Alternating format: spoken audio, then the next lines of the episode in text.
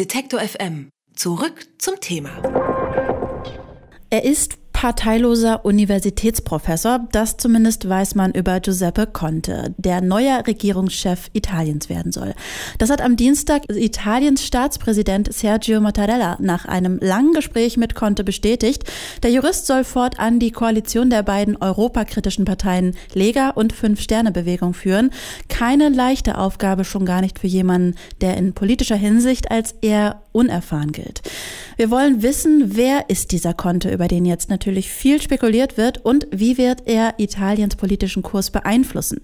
Das frage ich jetzt Caroline Kanter. Sie ist Leiterin des Auslandsbüros der CDU-nahen Konrad-Adenauer-Stiftung. Hallo, Frau Kanter. Schönen guten Tag. Viel ist ja bisher über Giuseppe Conte noch nicht bekannt. Was wissen Sie denn über ihn? Ja, also man muss sagen, auch in Italien ist äh, Giuseppe Conte ein relativ unbeschriebenes Blatt. Sicherlich ist er in ähm, akademischen Kreisen eher bekannt als in politischen. Wir haben bereits darauf hingewiesen, ähm, dass er über keine politische Erfahrung verfügt ist Jurist und ähm, lehrt an diversen italienischen Universitäten und wurde von der Fünf-Sterne-Bewegung nominiert und letztendlich eine Absprache zwischen der Fünf-Sterne-Bewegung und der Lega getroffen und man konnte sich auf diesen gemeinsamen Kandidaten einigen.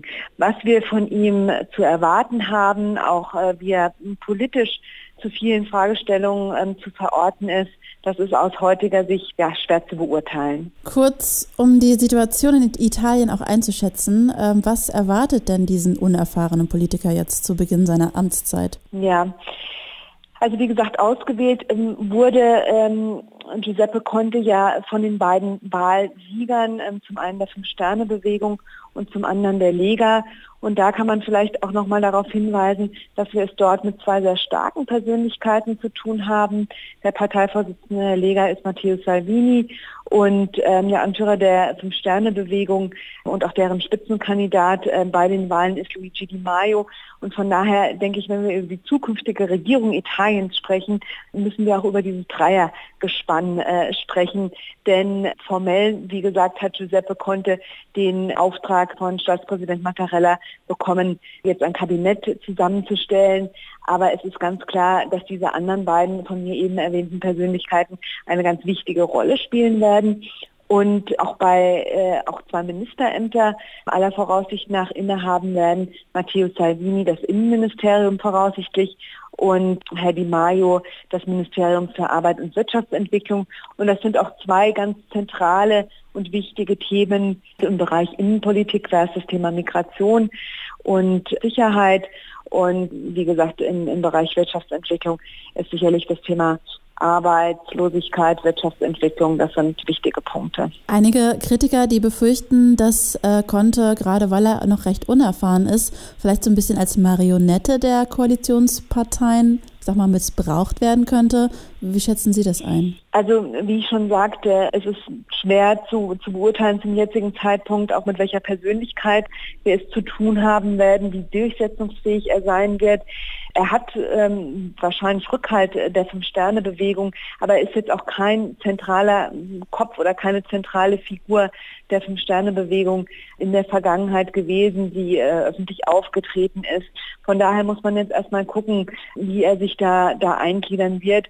Äh, Marionette ist vielleicht etwas stark formuliert, aber er tritt sicherlich ähm, etwas geschwächt des Amt des Premierministers an, denn er war in den Regierungskonsultationen, also als es um die Koalitionsbildung ging, eigentlich nicht direkt involviert und seine Rolle bei der Ausarbeitung des Koalitionsvertrages auch nicht ganz bekannt. Also er war nicht in der ersten Reihe mit dabei und muss sich jetzt natürlich irgendwo auch das Vertrauen dieser Koalition erarbeiten, aber auch der, der italienischen ähm, Bevölkerung.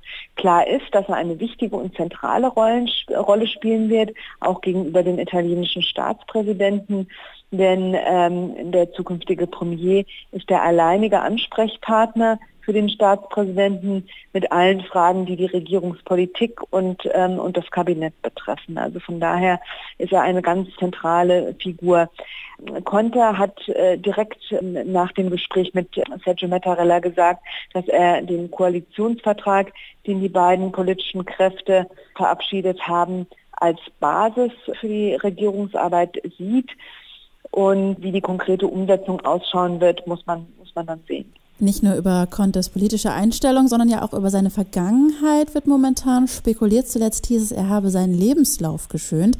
Bringt er Ihrer Meinung nach auf jeden Fall die Voraussetzung dann auch für jetzt seine zukünftigen Aufgaben mit? Also ich kann letztendlich auch nur das wahrnehmen, was ich in der italienischen Presse lese. Äh, in der Tat ähm, wurden in den vergangenen 48 Stunden einzelne Aspekte aus dem, aus dem Lebenslauf äh, von Herrn ähm, Conte in Frage gestellt.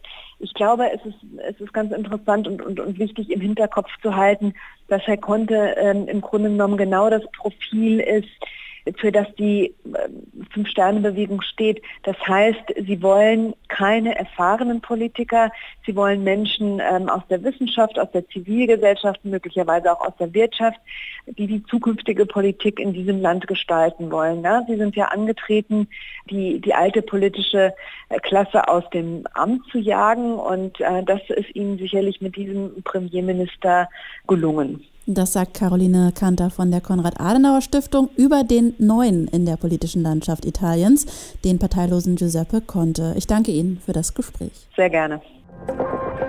Alle Beiträge, Reportagen und Interviews können Sie jederzeit nachhören im Netz auf detektor.fm.